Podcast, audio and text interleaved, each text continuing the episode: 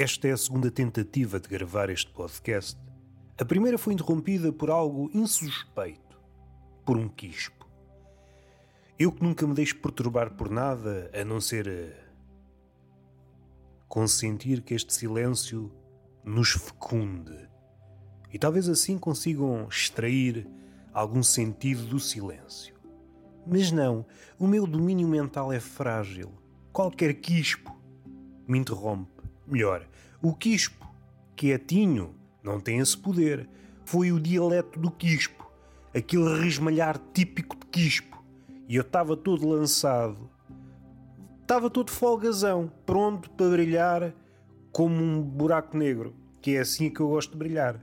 Ah, mas o buraco negro não brilha. Vocês com o vosso rigor de picuinhas académico.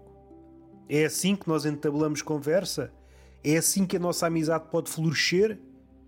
Como se fosse um cardo, vi-me obrigado a despir o quispo. O quispo não é uma indumentária que me sente bem.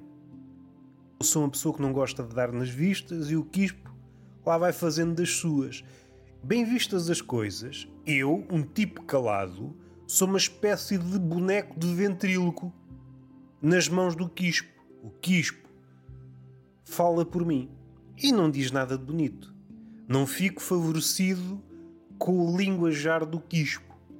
E o que é que nós podemos fazer mais com esta ideia? Que é coxa até dizer chega. Este tecido do quispo nunca podia ser utilizado, por exemplo, por um ninja.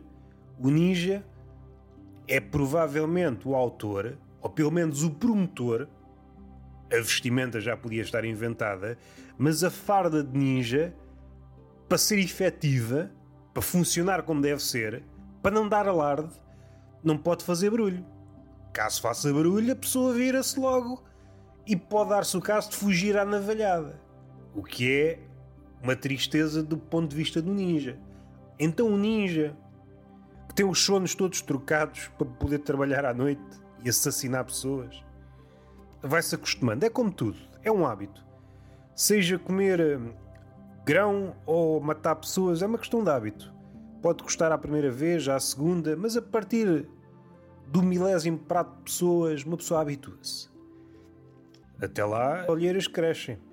Há um momento em que não sabemos se é farda de ninja, se é o ninja nu só com olheiras. Está todo negro, ei, ganda farda! Não, é só olheiras de ninja não podia ter um quispo. Caso contrário, era notável à distância, não assassinava ninguém. Provavelmente houve esse grupo, essa tribo de ninjas, de quispo, que se extinguiu, porque ninguém contratava esse ninja, não conseguia assassinar ninguém. Mas se calhar era mesmo isso. Eram ninjas que faziam de conta que eram assassinos. Vamos treinar com espadinhas e espadonas, não queremos matar ninguém. O sangue fica logo desconfortável. diz o chefe dos ninjas de Quispo. E desapareceram. Porque o ninja, o trabalho deles era um trabalho louvável. Por exemplo, matar pessoas. Imaginem que era um ninja com más intenções. Em vez de fazer o seu bom trabalho, que é matar pessoas, assassinar à desgarrada, fosse violar. Epá, tornava o mundo num sítio muito pior. Felizmente, centraram-se mais na matança. Posso ler-vos algumas coisas. Ok, acho que é aqui. Isto são frases, algumas nem são piadas, são pensamentos soltos. Isto escrevi há pouco, estava a beber café e escrevi aqui umas quantas. Para ser cientista em Portugal é preciso ir à bruxa. Um artista reinventou-se, não parava de se reinventar. Ontem era músico, hoje uma torradeira. Magia é quando o mágico saca uma pomba da cartola, ao passo que o humor é quando a pomba saca de um mágico debaixo da asa. português é um lamuriento multitasking. Consegue estar a queixar-se de várias coisas ao mesmo tempo. Pode estar a queixar-se de duas ou três coisas na vida dita real, mais meia dúzia nas redes sociais, tudo ao mesmo tempo. Isto é espetacular. Ninguém dá crédito a este menino. Adoro Portugal. Não tem futuro. Isso faz com que os melancólicos como ele não sejam mal vistos. Sou uma pilha de inércia por deslindar. Se quiseres ser meu amigo, atira-me ao tapete, comentou o ácaro. O hipócrita é quem não se contenta com o improviso da mentira. O casamento é como um solo stand-up. Há muitos por aí, mas são poucos os que podem servir de inspiração.